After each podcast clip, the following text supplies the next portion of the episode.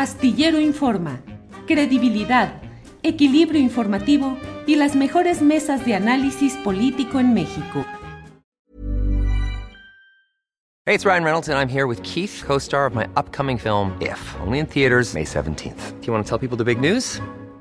All right, I'll do it. Sign up now and you'll get unlimited for $15 a month in six months of Paramount Plus Essential Plan on us. Mintmobile.com slash switch. Upfront payment of $45 equivalent to $15 per month. Unlimited over 40 gigabytes per month. Face lower speeds. Videos at 480p. Active Mint customers by 531.24 get six months of Paramount Plus Essential Plan. Auto renews after six months. Offer ends May 31st, 2024. Separate Paramount Plus registration required. Terms and conditions apply if rated PG. Hiring for your small business? If you're not looking for professionals on LinkedIn, you're looking in the wrong place. That's like looking for your car keys in a fish tank.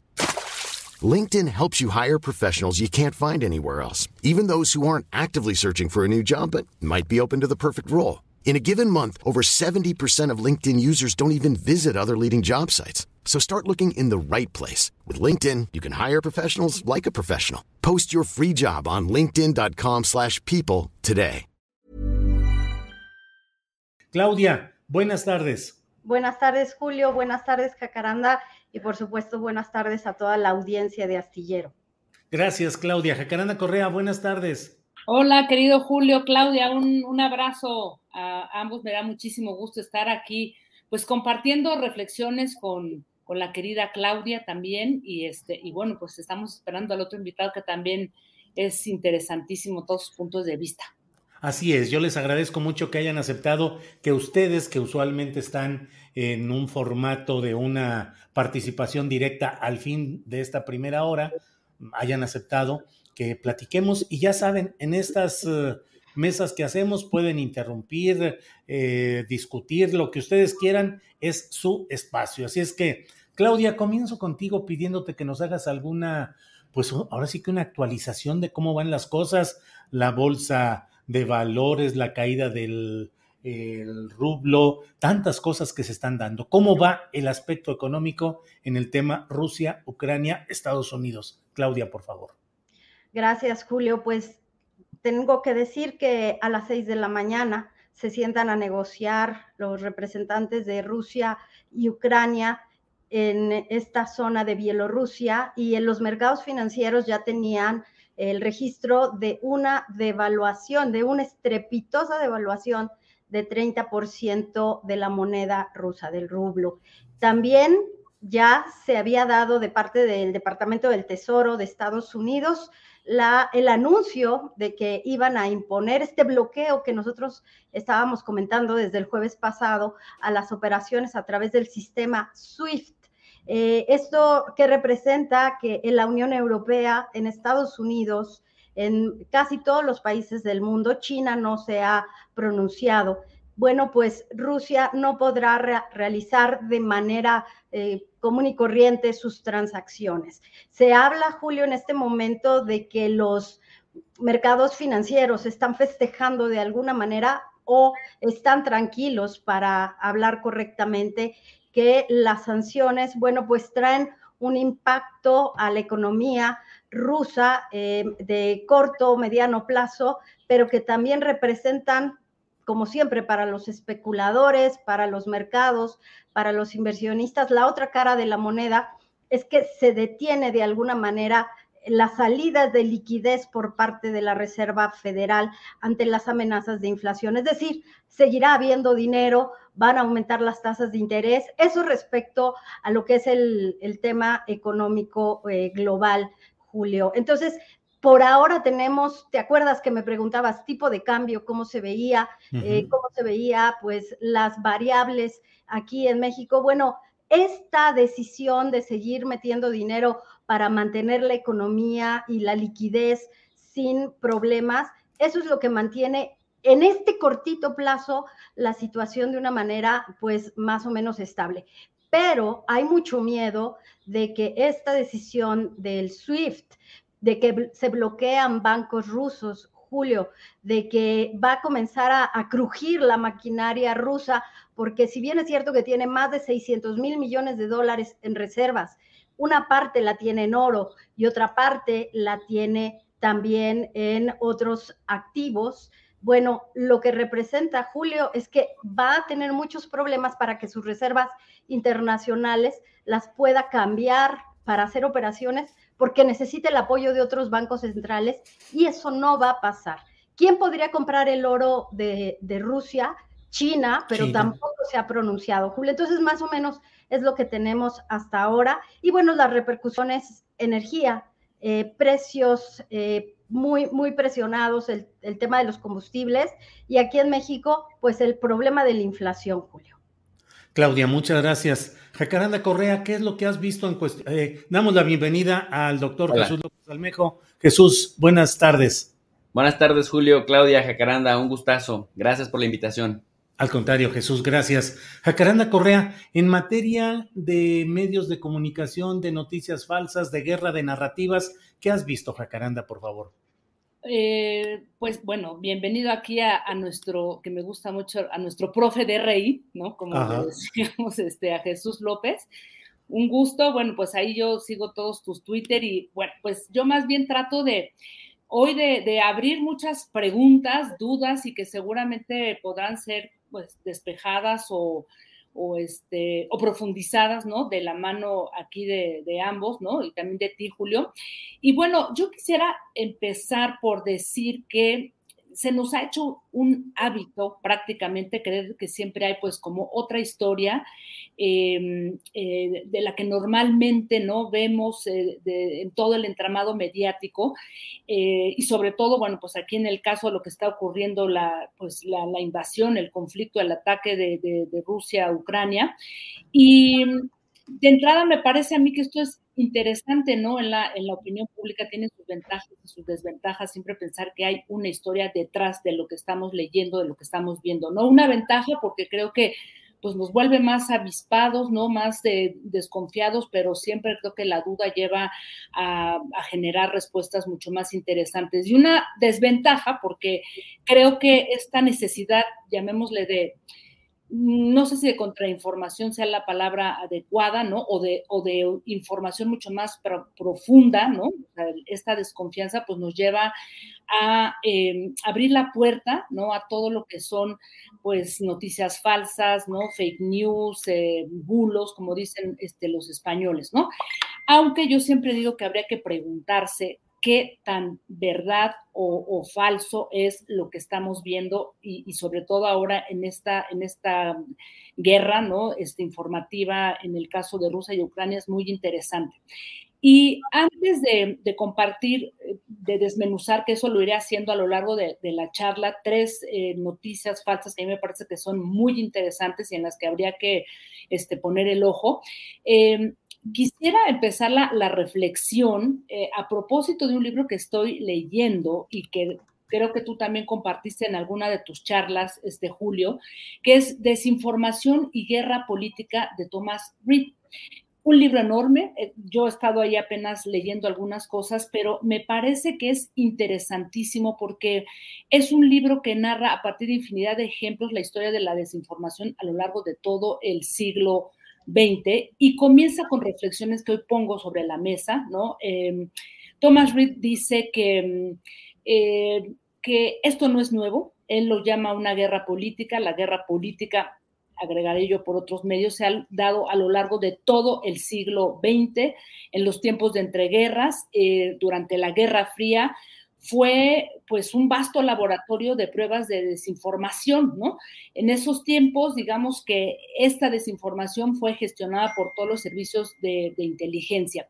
Y me parece interesantísimo porque este libro que está este, eh, desarrollado por Thomas Reed plantea algo que es con lo que quiero seguir más adelante y dice, la desinformación no es simplemente información falsa, las grandes verdades siempre están siempre a menudo flanqueadas por pequeñas mentiras, ¿no? y explica que algunas de las medidas eh, activas de, toda esa, esta información que se ha compartido a lo largo del siglo XX, pues siempre van em, con, una cosa de operaciones eh, e, encubiertas, ¿no? Y eh, decir nada más que este personaje, el autor de este libro, que es muy interesante, fue uno de los testigos que declararon en el Senado, en el, en el Senado de Estados Unidos en el 2017, cuando se llamó a varios testigos para hablar de esa supuesta intromisión de los aparatos este, pues, de inteligencia rusos, concretamente Vladimir Putin en las elecciones de, Donald Trump. Así es que es una cosa muy interesante eh, lo que él plantea. Yo me quiero quedar con, con, esta idea de que no todo, no todas las informaciones que se llaman noticias falsas son realmente falsas, sino que tienen un dejo de verdad, porque quiero compartir más adelante tres noticias que se consideraron como fake news a lo largo de esta semana y que en realidad nos llevan eh, más que a decir de, qué se trata, son verdad o mentira, más bien nos abren la puerta a, grandes eh, reflexiones, pero bueno, no me quiero, más bien quiero poner esta primera, este, este primer planteamiento sobre las llamadas fake news. Muy bien, Jacaranda, gracias. Eh, doctor López Almejo, el profe de RI. ¿Qué nos dices? ¿Cómo van las cosas a este momento? Por favor, Jesús.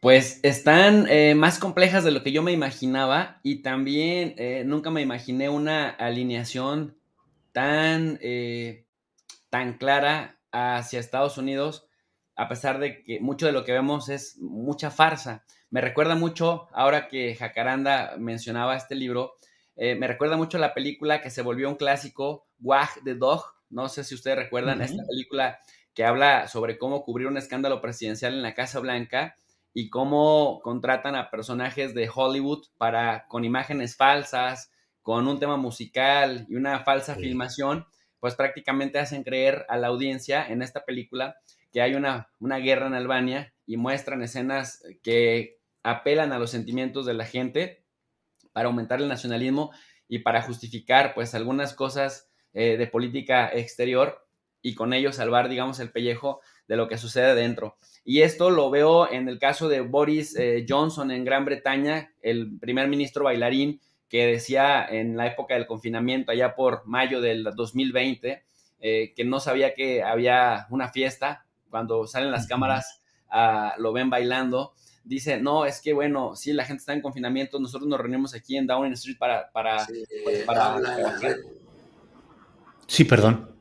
Para trabajar. Y bueno, en el caso, por ejemplo, de Macron, que sacó hace unas semanas tanquetas militares criminalizando la protesta de aquellas personas que rechazan las medidas eh, anti-COVID del gobierno francés, principalmente el pasaporte eh, de salud, eh, que parecía pues una escena de que uno se preguntaba si realmente eso era París, que le dieron pues una, pues bajaron las, la, aprobación, el nivel de aprobación de Macron, que en abril se va a intentar reelegir, o en el caso de Joe Biden, que tiene un problema muy importante de legitimidad en Estados Unidos, la mitad del país sigue creyendo que ganó por un fraude, ah, independientemente de que Trump haya presentado o no pruebas, la gente lo cree, el 50% de la gente lo cree, y por otro lado, pues recordar que él en febrero del año 2021 había llegado a la presidencia de los Estados Unidos con el 57% de aprobación y de acuerdo al sitio, el concentrador de encuestadoras 538, eh, que es el que lleva el seguimiento más consistente ahí en Estados Unidos, pues ya nada más tiene 40.7% de aprobación.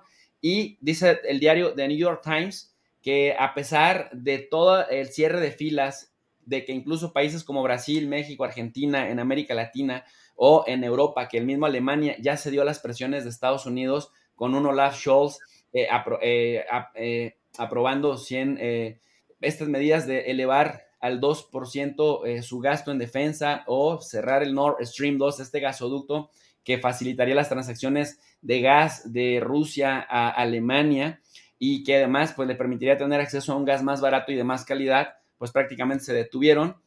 Pues aún así, a pesar de todo ello, Vladimir Putin tiene una aprobación muy alta tanto al interior de Rusia como en, los diferentes, en las diferentes regiones del mundo. Principalmente llamó mucho la atención cómo en Europa y bueno, todavía no sucede en América Latina, pero parece que la tendencia va para allá. Llamó mucho la atención cómo en Europa eh, ya prohibieron las transmisiones de Russia Today y de, eh, y de Sputnik, dos medios eh, que son financiados por el gobierno de Rusia, pero que habían estado presentando en los idiomas de los diferentes países la otra parte, la otra cara de la moneda. Entonces, Julio, esto me recuerda muchísimo, sin pensar en un mundo maniqueo de buenos contra malos, me recuerda muchísimo las cuatro posturas que, que, se trabajan en la teoría constructivista de las relaciones internacionales, en donde se señala, uno, que la realidad se construye social y colectivamente, dos, que los hechos por sí solos no tienen valor alguno hasta que nosotros, los sujetos influidos por nuestras ideas, le damos atributos, le damos valor a las cosas.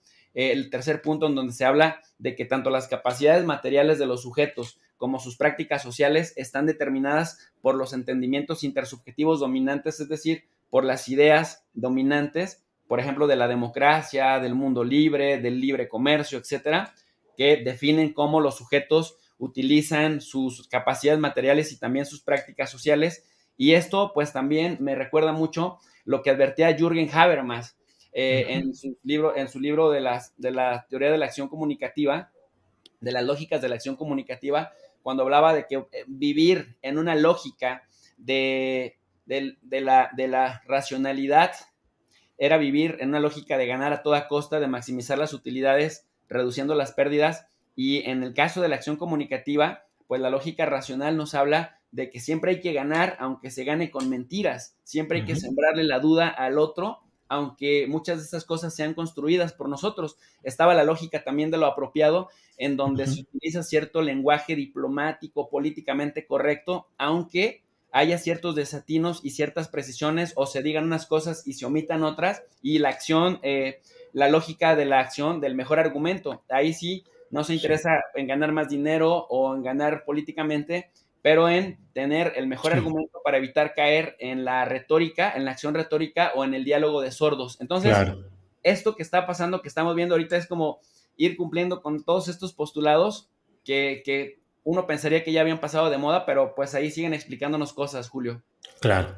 Gracias, eh, Jesús López Almejo. Em, Claudia Villegas, la discusión, una de las discusiones que están dando respecto a las restricciones económicas impuestas a Rusia está en qué tanto esto realmente va a detener la maquinaria bélica rusa, por un lado. ¿Qué tantas previsiones tomó eh, Putin para poder ir construyendo alternativas ante lo que evidentemente podría suceder ahora? Y en todo esto, ¿qué tanto la caída de la bolsa de valores del rublo pueden implicar también consecuencias graves para la economía mundial y bueno, pues dentro de ella el interés de México. Claudia. Tu micrófono, Claudia. Gracias, Julio. Pues mira, lo que hemos estado leyendo en la prensa internacional, en medios como The Atlantic, en The New York Times, The Economist, es que Rusia se habría venido preparando con 17 meses de reservas internacionales.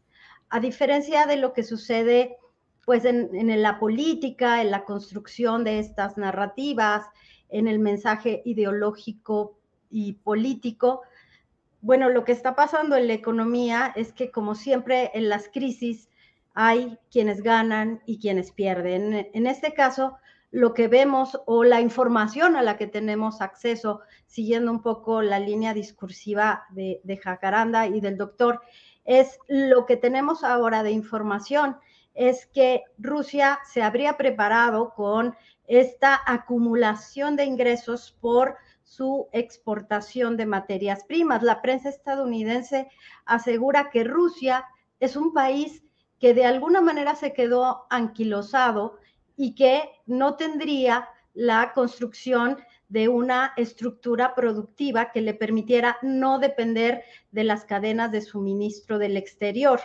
Aquella figura, no sé si ustedes recuerdan, del, mundo BRIC, que era Brasil, Rusia, India y China, que en la década de 2008-2009, bueno, pues nos decían que sería la gran potencia mundial a través de un modelo económico que rivalizaba con el modelo económico de Occidente.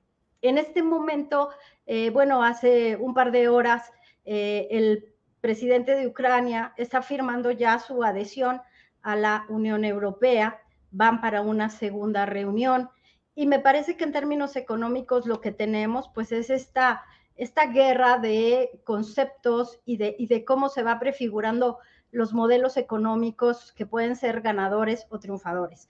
Mientras tanto, bueno, pues Rusia tratará de echar mano también de sus reservas en el renminbi, que es pues la moneda china, tratará de hacer líquidos, como les decía, sus reservas de oro, pero también al interior, insisto, la información que tenemos, a la que hemos tenido acceso, es que la población rusa puede tener una posición y una eh, posición eh, pues favorable al régimen de, Putin, al nacionalismo que escrime. Algunos dicen que es eh, pues un imperialismo, eh, es una nostalgia imperialista, insisto, de acuerdo con lo que hemos venido leyendo, pero no están pudiendo, eh, Julio, sacar su dinero de los cajeros.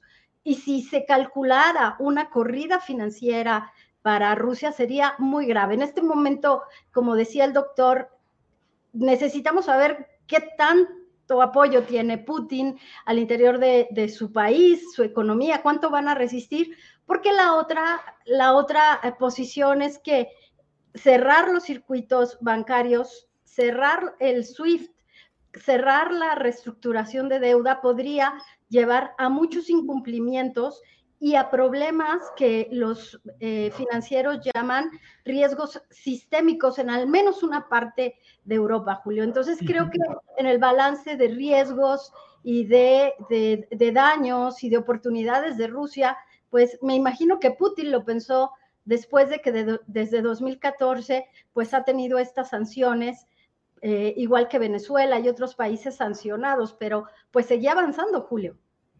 Sí, gracias eh, Claudia.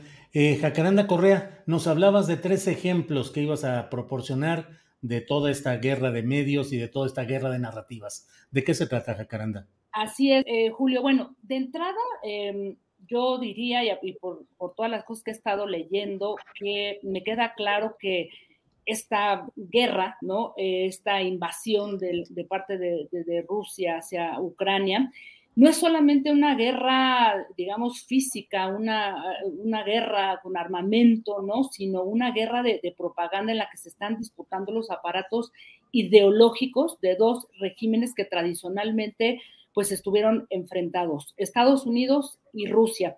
Y cada uno con sus grandes aparatos de espionaje, ¿no? Eh, eh, por un lado la CIA y por otro lado la KGB. Y digo la KGB porque aunque la KGB ya no existe desde hace, pues ya casi un poquito más de 30 años, pues recordemos que, eh, digamos que las personas que formaron parte de, este, de esta gran central de espionaje y de inteligencia, pues quedaron muchos instalados en grandes cuerpos todavía de gobierno y uno, digamos que de los miembros más destacados de la KGB, eh, de ese aparato de espionaje, es ni más ni menos que Vladimir Putin, ¿no? Entonces, eh, creo que esto no podemos este, perderlo de vista porque a mí me llamó la atención que, por ejemplo, una de las primeras noticias que yo este, leí por ahí, que estuve como este, buscando información, es la que decía que en realidad lo que se estaba disputando en Ucrania era un laboratorio de pruebas de la ciberguerra y luego que había un laboratorio de este, armas biológicas, ¿no? Entonces, eh, leyendo varias cosas por ahí, o sea, entre esta verdad a medias o esas pequeñas, estas pequeñas mentiras que apuestan a ser grandes verdades, efectivamente, eh, desde el 2016-2017, Rusia estuvo, bueno, por lo, que, por lo que se explicaba y por lo que pude leer, estuvo atacando varios, digamos que, eh, digamos, parte de la estructura gubernamental digital ¿no? de, Ucrania por parte de Rusia. Y en el 2017 hubo un ataque bastante eh, fuerte que causó apagones y también que se paralizaran bancos, trenes, este, incluso ministerios ¿no? de, este, y parte del gobierno ucraniano, incluyendo también todo el monitoreo de la planta nuclear de, de de Chernobyl. Y los analistas culpaban a Rusia porque decían que estaba em, usando a su vecino como un espacio en donde se estarían perfeccionando tácticas para un eventual combate global en, línea. Y esto me pareció eh, muy interesante porque esto después se mezcló con una información de que no, en realidad ahí había este, laboratorios de armas biológicas y que el presidente de, Ucrania estaría involucrada en ellas y además trabajando de manera muy cercana este, con Estados Unidos, ¿no? Todo esto en medio de también otra gran este, información y en donde no sabemos si es verdad o no, ahí, este, por ahí ya nos podrán este, comentar a ver qué piensan en las famosas llamadas que estarían teniendo eh, Vladimir Putin con, este, con Donald Trump, a quien, como decía yo al inicio, pues se decía que lo apoyó en su campaña para que pudiera este, ganar a través de toda una estrategia. Entonces, todo esto está muy mezclado, las armas de, destrucción este, masiva con una especie de, armas de ciberataque y Rusia, sin duda, bueno, desplegando toda una, una serie de, informaciones, eh, no sabemos si falsas o no, pero creo que ahí hay un tema eh, donde podríamos este, rascar, ¿no? Eh, sobre todo cuando, cuando estamos hablando, digamos que de estos puntos, ¿no? Después ya quisiera ir eh, más adelante a esto, que también eh, se está mezclando, ¿no? Cuando, cuando Vladimir Putin dice, vamos a desnazificar Ucrania, ¿no? Y entonces vamos a atacar y luego por ahí vemos al, al presidente este, en, un, en, una eh, parte de su serie en donde lo vemos disparando con, con armas de calibre, ¿no? Entonces, digamos que es, esos puntos creo que sí vale la pena ahí analizarlos, a ver qué, qué, nos cuenta por acá nuestro, nuestro RI. Muy bien, gracias, Cacaranda. Muy amable. Eh, profesor López Almejo, lo que estamos viendo es algo que puede resolverse solo con el conflicto Rusia-Ucrania. Ah, por cierto, déjenme decirles que estamos haciendo un esfuerzo por analizar con seriedad, con profundidad, cual corresponde a ustedes eh, como expositores, con mucha seriedad el tema, y ya nos desmonetizó eh, YouTube, ya nos cortó la, monetización por considerar que lo que estamos hablando no es eh, acorde con los contenidos para sus anunciantes. Pareciera que ahora con solo tocar Rusia, Ucrania, no se diga Rusia Today y todo esto, este, se arma la, se multiplica, estamos viendo cómo se multiplica todo este tema de la censura. Pero en fin, eh, Jesús, lo que estamos viendo es algo que puede resolverse finalmente en el entorno Rusia-Ucrania, es como, lo, como pareciera la confrontación de dos modelos mundiales, es decir, ¿Dónde se puede frenar esto o es un proceso que necesariamente se va a llevar un largo tiempo y resultados muy definitorios para un lado u otro? ¿Qué opinas, profesor?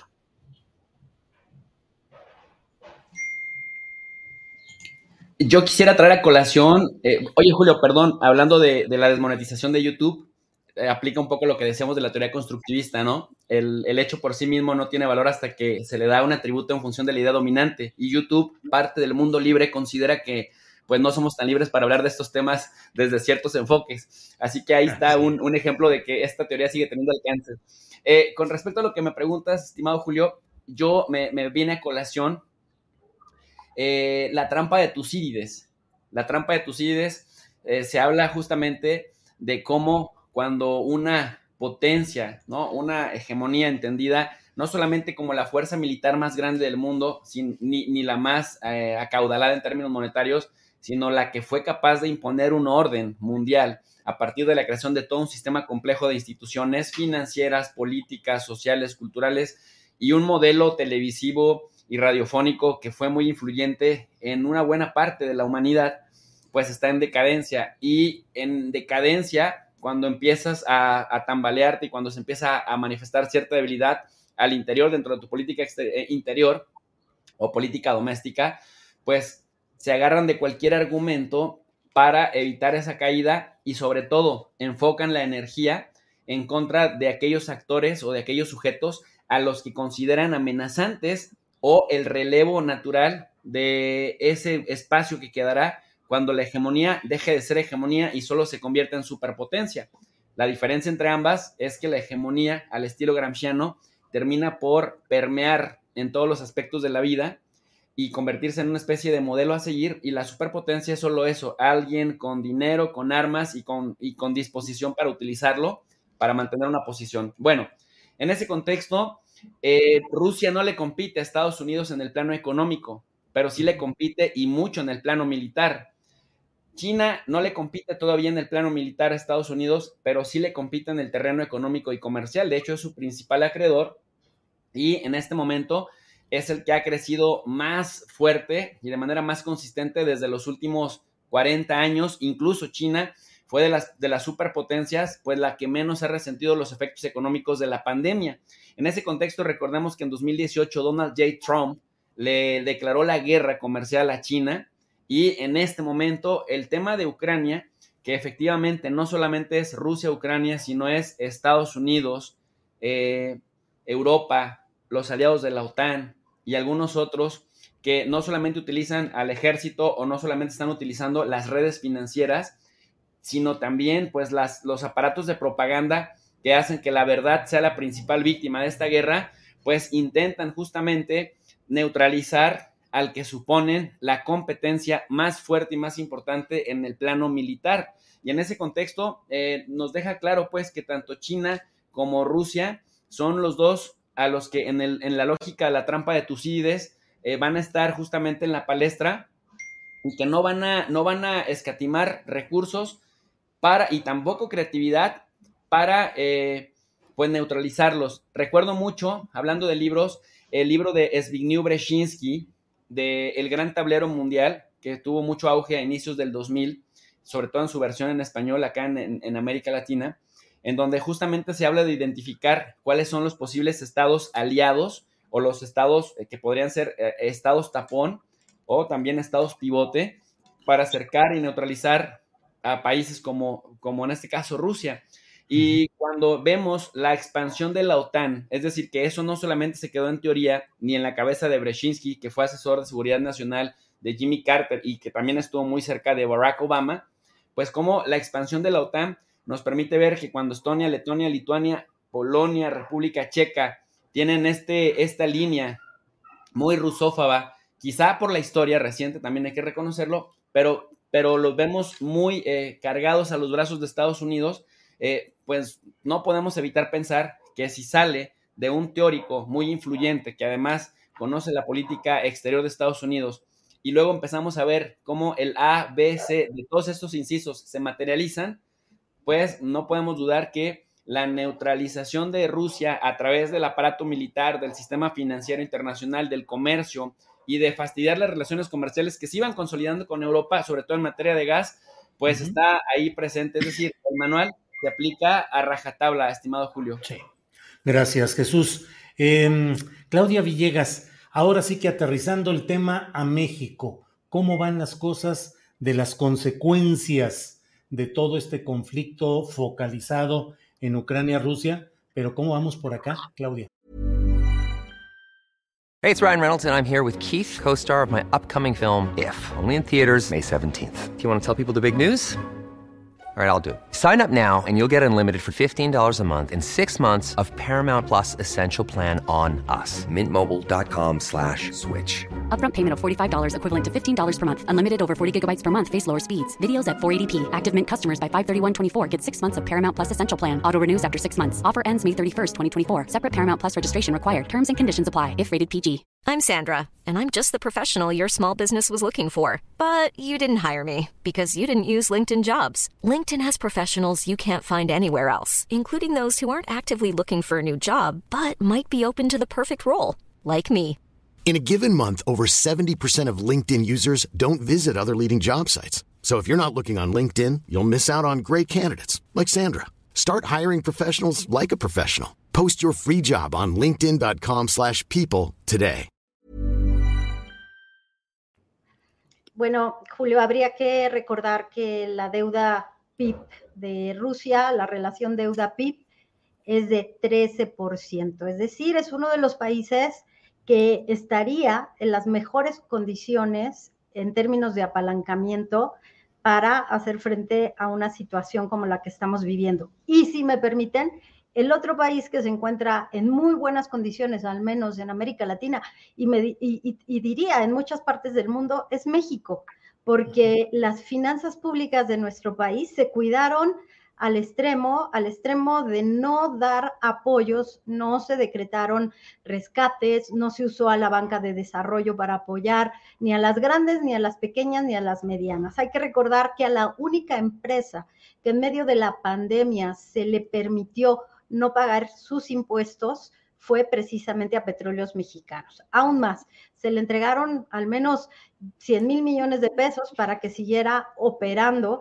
y para que siguiera reconfigurando refinerías.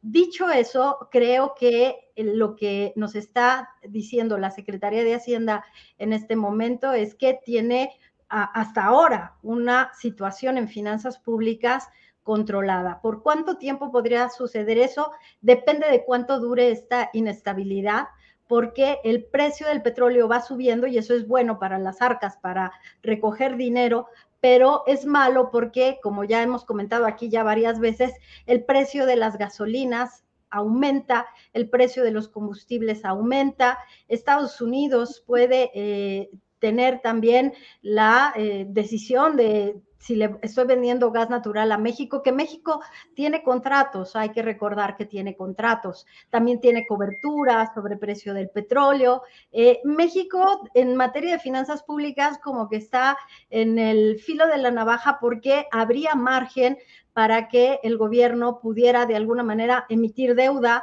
para cubrir sus, eh, sus compromisos. Pero aquí lo más importante es, se va a desacelerar la economía de Estados Unidos, se va a desacelerar la economía de la Unión Europea, qué va a suceder con nuestras importaciones, qué va a suceder con lo que importamos de Rusia, ya habíamos dicho, Ucrania, fertilizantes, también tenemos importaciones de otras materias primas, porque eh, Rusia en varios de, la, de, las materias primas más importantes eh, para la industrialización, bueno, pues tiene participaciones de 9, 10, dos dígitos. Entonces, Julio, creo que la capacidad que tenga el gobierno mexicano para hacer frente a este manejo de las finanzas públicas es muy complejo, es muy importante. Luego tenemos el, la, eh, el gran reto, Julio Jacaranda doctor, de que las tasas de interés eh, se prevén al menos tres o cuatro incrementos más, ya no de medio punto, sino de 50 puntos base la Reserva Federal lo hará para contener este tema de la inflación. Donald Trump dijo en una entrevista con Fox News que bajo la presidencia de, su presidencia no hubiera pasado esta inflación galopante. Yo la verdad es que lo dudo, eso no se puede meter en una bolsa ideológica. La inflación que tenemos, resultado de la pandemia, ahora se va a enlazar con el problema Julio, de lo que está sucediendo en Europa del Este. Y creo que eh, estamos en, un momento decisivo y, me gustaría ver a la Secretaría de Hacienda informando qué va a suceder con la economía mexicana, Julio. Gracias, Claudia. Y no hay ninguna eh, expectativa de que pronto haya algún posicionamiento de alguna autoridad, es decir, parece que todo en México también pues están viendo y calculando, informándose, Claudia. Supimos que hubo una reunión Secretaría de Gobernación, Secretaría de Turismo, Economía, pero no hemos sabido más de si Rogelio Ramírez de la O, que seguramente conocemos su estilo, se reunirá con agencias calificadoras de riesgo, con corredurías internacionales para hablar un poco de cómo se ve México en medio de todos estos cambios eh, que van a ser muy disruptivos, Julio, porque Rusia en este momento pues eh, acaba de anunciar también que tiene una serie de medidas para responder a las medidas, a los bloqueos, pero yo me pregunto, paradójicamente, aumenta tasas de interés a 20%, eh, les prohíbe a sus ciudadanos cualquier operación con países que estén sancionando a Rusia, realmente está presionando mucho también Rusia y me parece que es un momento clave para que en este, en este instante la Secretaría de Hacienda nos dé más información de cómo va a manejar sobre todo el tema de finanzas públicas, porque de por sí nuestro crecimiento era pequeño. Eh, ¿Qué pasa si se desacelera el crecimiento de dos sectores estratégicos? bueno, turismo, que ya lo dijo el presidente López Obrador hoy, de que no le vamos a cerrar la puerta a Rusia porque llegaron casi 200 mil turistas rusos a toda la zona del Caribe. Turismo, eh, evidentemente todo lo que tiene que ver con exportaciones agrícolas y también todo el tema de petróleo. Vamos a seguir con dos millones de barriles diarios en producción petrolera cuando el mundo está pidiendo petróleo. Preguntas, Julio. Claro, claro, gracias, Claudia. Eh, Jacaranda Correa, bueno, pues narrativas van, narrativas vienen, eh, videos eh, que presuntamente señalan algunas cosas, eh, imágenes de una persona que lo mismo se dio por muerta hace años en otra guerra, que ahora reaparece como muerto en, en, Ucrania. las imágenes del propio presidente en este video de su carrera como comediante y con un programa en el que salía simulando ser el presidente de Ucrania y en el que sale ahí disparando. En fin, ¿cómo ves todo ese, todo ese tema, Jacaranda?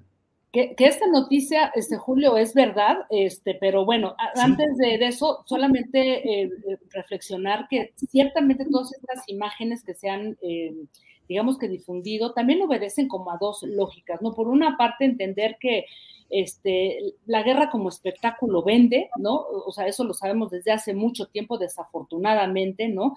Y, todas estas imágenes se convierten en una simple mercancía este, para muchos medios que, pues que venden seguidores y hay una cantidad de, productos. Digamos que ese, es un, ese es un filón, digamos, de todo esto que estamos viviendo.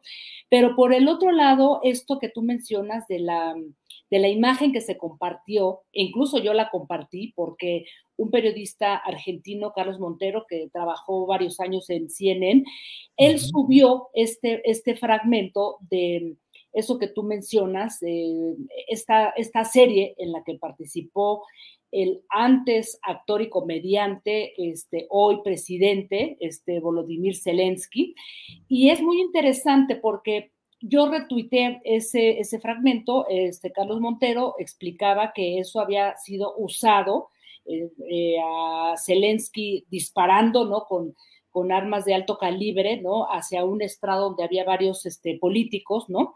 Y algunos usuarios me dijeron, oye, no, estás compartiendo información falsa porque eso no es un spot de campaña, sino que eso formó parte de una serie. Entonces, eh, como se vuelve tan difícil, que además es interesantísimo, a mí me parece apasionante porque creo que el propio presidente de, Ucrania ha roto esta, esta línea, ¿no? Entre lo que es verdad, sea, entre, digamos que la realidad y la ficción.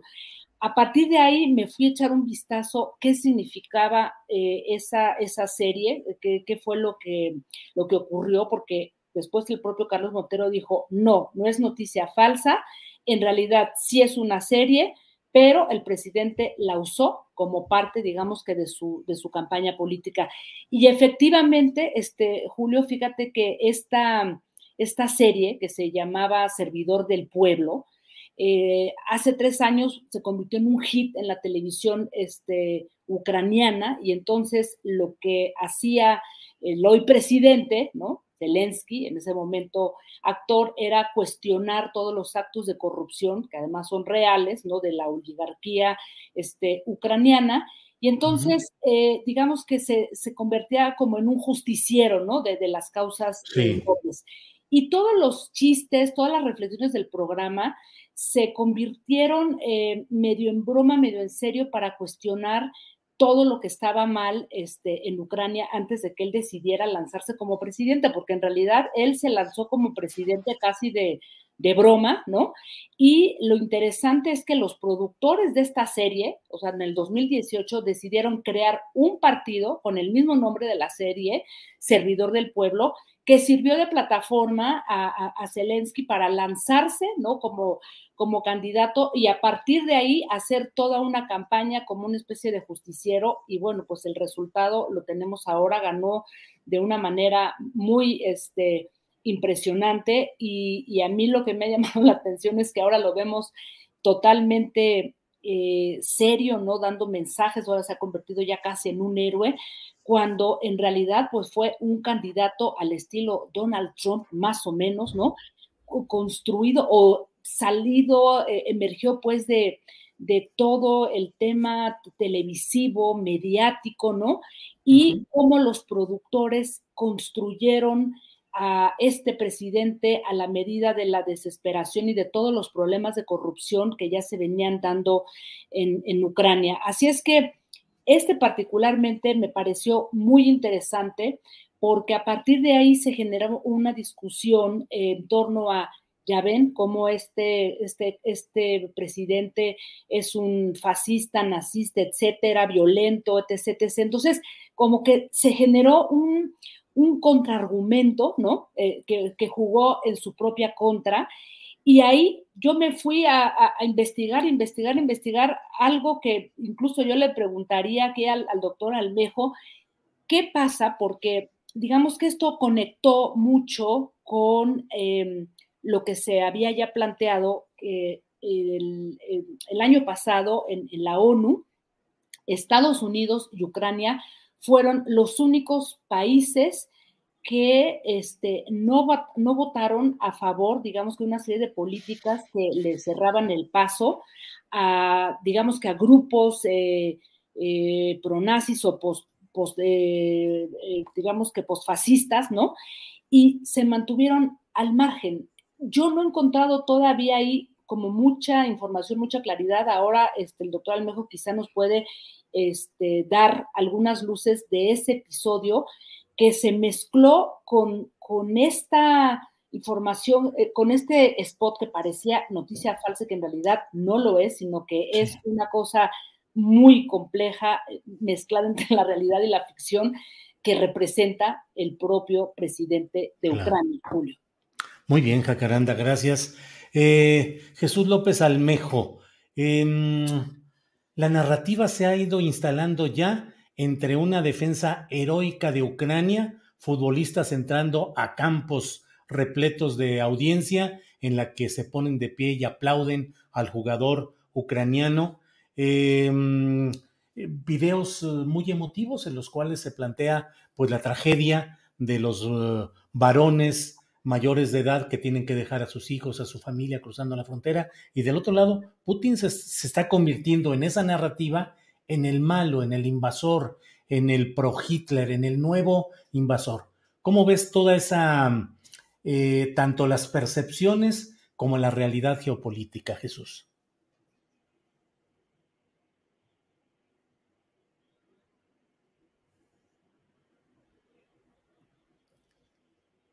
Creo que estoy teniendo problemas de conexión. Sí, sí, sí. ¿Me escuchaste la pregunta? fue lo único que no escuché. Ya cuando venía la pregunta. Entonces responde lo que quieras. No, no te creas. Estaba diciendo que la narrativa que tenemos actualmente coloca mucha emotividad del lado eh, de Ucrania o de los ucranianos, jugador de fútbol que entra a un estadio repleto de gente que se pone de pie solo en apoyo de Ucrania, pues, y del jugador ucraniano, eh, videos emotivos de mayores de edad que no pueden salir de Ucrania, pero tienen que dejar que vayan sus hijos y su familia, crucen la frontera. Y del otro lado, el Putin malo, el invasor, el nuevo Hitler. Te preguntaba cómo veías percepciones y realidad geopolítica. Julio, querido, como ya me diste permiso de responder lo que quiera, voy, a, voy a retomar tu pregunta y combinarla con la pregunta que también ah, nos hacía Jacaranda.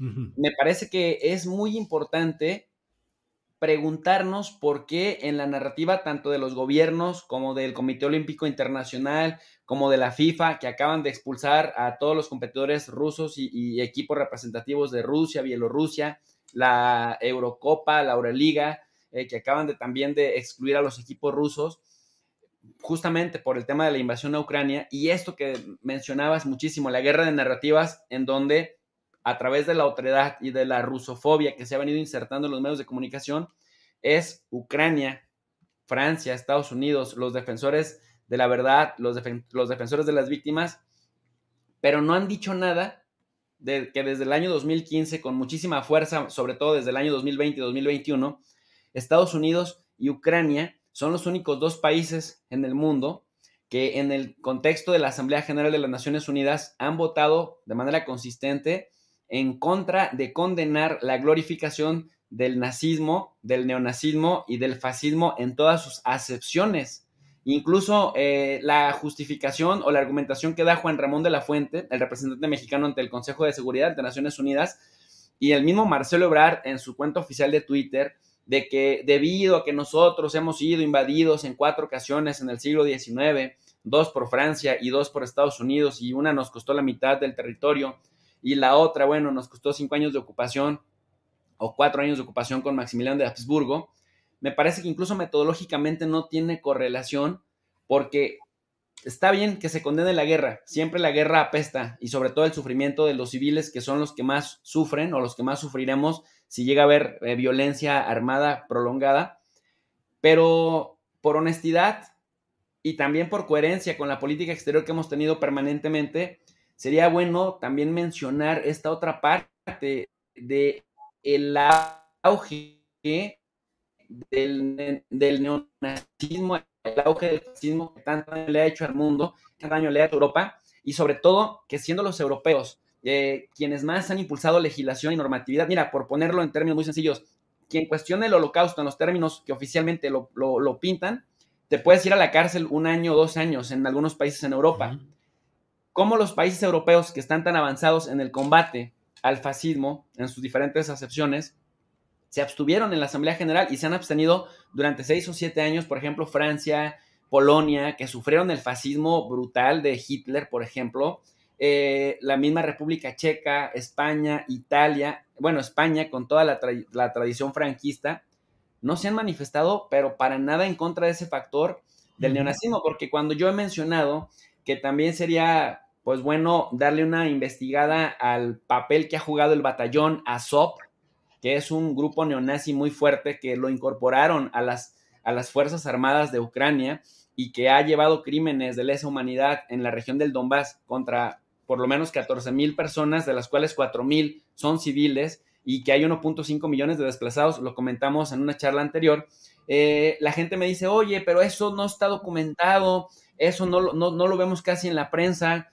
Eh, bueno, pues si quieres algo contundente, y, dónde buscar, digamos, información oficial, pues es tan, tan sencillo como que uno va al sitio web oficial de la Asamblea General de las Naciones Unidas, descarga uno las resoluciones del mes de diciembre, desde el 2015 al 2021, y sorprende muchísimo, sorprende muchísimo el hecho de que literal Estados Unidos y Ucrania se han negado, y esto pues nos habla de que hay ahí un problema, también una contradicción, cuando el fascismo sí es malo, cuando el fascismo sí es una variable que incluso te puede costar la cárcel por apología del odio y cuando es un tema de segundo orden y hay que concentrarnos en lo otro, ¿no? En lo que permite y en lo que justifica justamente que, como lo decía hace un momento, eh, eh, al estilo de Trump, lo mencionaba eh, Graham Allison, el creador de los modelos de política exterior, cuando una potencia está en caída libre y otra viene emergiendo, se encuentran en camino de colusión para una guerra.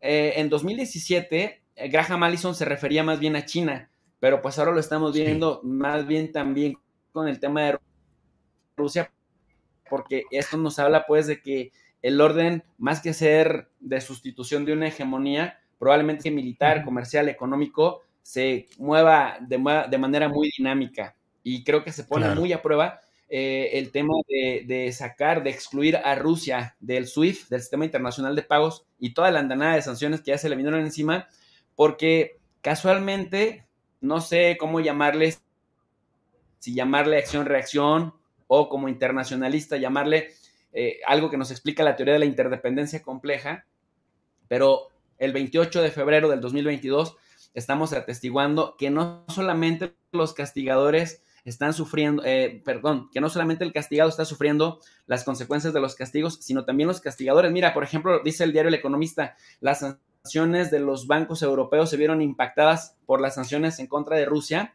y, por ejemplo, bancos franceses como el BNP Paribas está en menos 8.53%, eh, en la misma... Eh, eh, British Petroleum cayó también 6.74% cuando se anunció que se retiraba Rosneft, que controla hasta el 20% del capital. Y así vemos las bolsas de valores de París, de Frankfurt, vemos las bolsas, bueno, en un desplome franco y abierto, aunido, aunado, perdón, también a que muchos de ellos no van a poder cobrar las deudas y las transacciones comerciales que tenían con Rusia. Entonces, la interdependencia compleja nos dice que al estar interconectados a través de múltiples canales, lo que le pasa a uno arrastra prácticamente al... Sí. Sí. Sí, seguimos por ahí. Se queda pasmado. Sí, se quedó pasmado, pero lo esencial ahí está dicho. Sí, Jesús. Sí, bueno, está pasmada ahí la imagen. No sé, bueno. Claudia, Claudia, estamos ya en la parte final. Eh, sí se fue la, la señal con Jesús López Almejo. Esperemos que regrese. Claudia, estamos ya en la parte final. Em, ¿Recomendaciones, perspectivas en lo inmediato para México? Sí, sí, Julio.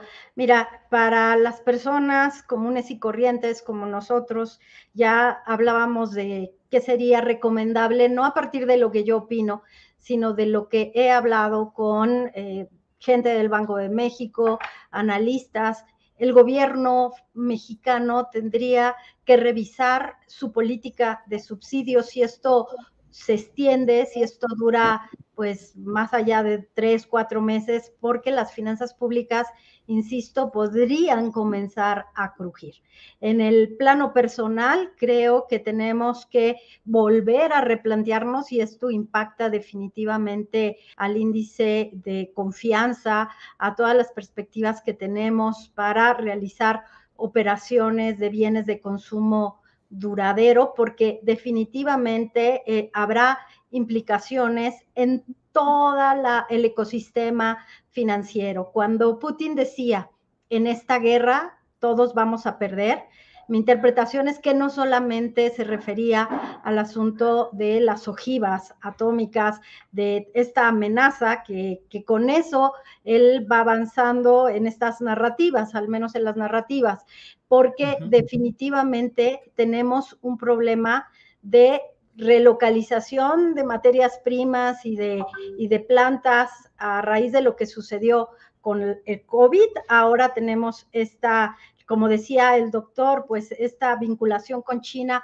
también le hace pensar a Occidente que no debemos eh, depender, porque Europa con el 30% del consumo de gas se hizo prácticamente adicta al gas europeo. Esto lleva a que Alemania pues tenga que cambiar completamente su política de venderle armas a otro país. Por cierto, hay ahí una investigación de que en algún momento Alemania también vendió armas a México que se usaron en el sureste mexicano. Pero bueno, dicho eso, Julio, creo que la recomendación es mantener la cautela, mantenernos muy líquidos, esto quiero decir, la mejor, la mejor inversión pues es el oro. De hecho, la prensa estadounidense especulaba si Rusia, si China le compra el oro a Rusia, va a confiar en Rusia para que se quede en sus bóvedas, ¿cómo lo va a llevar a China?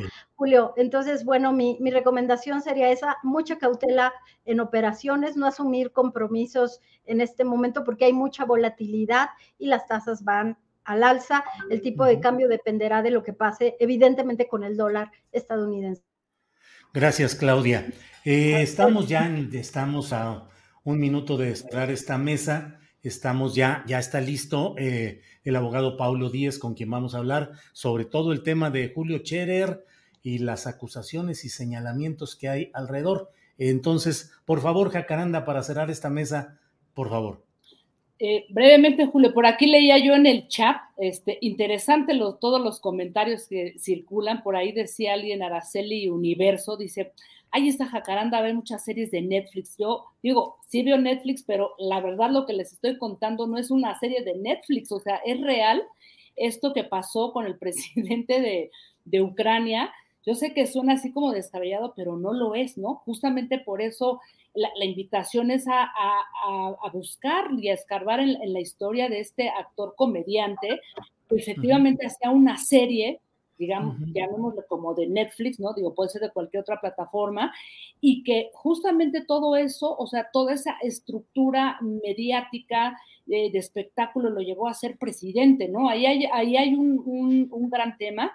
Y bueno, decir que aunque estamos acá un poco lanzando reflexiones eh, de todo, ¿no? Este, de dulce, chile manteca, pues creo que yo, yo me, me, quedo un poco con, con, esto que decía al inicio. Esto no solamente es una guerra en donde se está poniendo armamento este, de por medio, no es, una, no, es una guerra solamente en esa instancia, también es una guerra de, de, propaganda, es una guerra informática.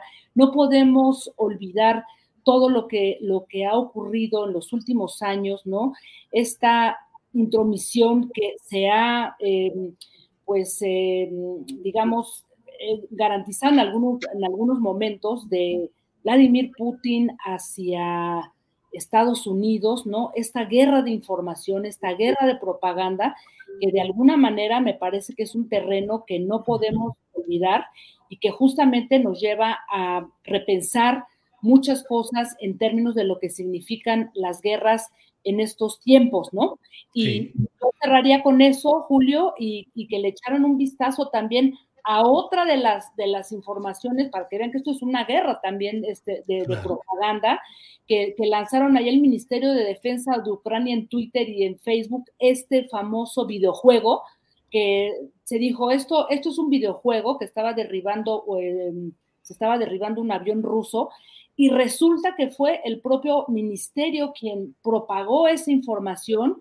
Y al ver en, YouTube te das cuenta que, esto forma parte de un juego que además está abierto y que es un juego en donde tú puedes crear, digamos que tu propio, este, pues sí, tu, tu, propio eh, telediario y decir, aquí les va cómo están derribando la Entonces, pues sí, yo sé que a veces esto parece ficción, no lo es, pero cuesta mucho trabajo en estos tiempos romper esta barrera entre la realidad y la ficción y lo que pasa en Ucrania. Creo que es mm. parte de muestra de ello, Julio. Pues les agradezco mucho a los tres, gracias. Ya está reconectado el doctor Jesús López Almejo. Tendremos ya oportunidad más adelante, Jesús, de tomar estos temas que están moviditos y hay muchas preguntas. Podríamos pasarnos otra hora platicando, pero por desgracia ya estamos en la parte final. Claudia, gracias y buenas tardes. Buenas tardes a todos, doctor Jacaranda. Gracias, Jacaranda, gracias. Buenas tardes. Eh, buenas tardes, un abrazo, Claudia, Jesús y Julio.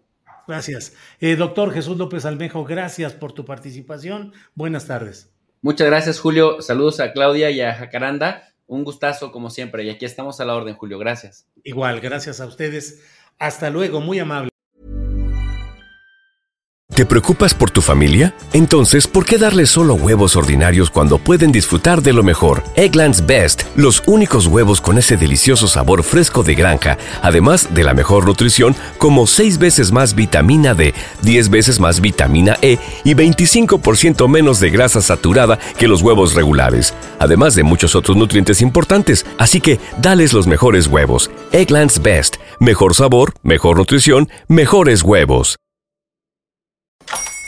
Hola, buenos días, mi pana. Buenos días, bienvenido a Sherwin Williams. ¡Ey! ¿Qué onda, compadre? ¿Qué onda? Ya tengo lista la pintura que ordenaste en el ProPlus app. Con más de 6.000 representantes en nuestras tiendas listos para atenderte en tu idioma y beneficios para contratistas que encontrarás en aliadopro.com. En Sherwin Williams somos el aliado del PRO.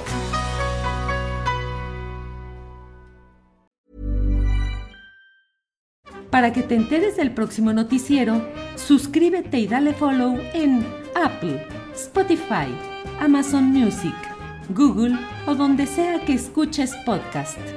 Te invitamos a visitar nuestra página julioastillero.com.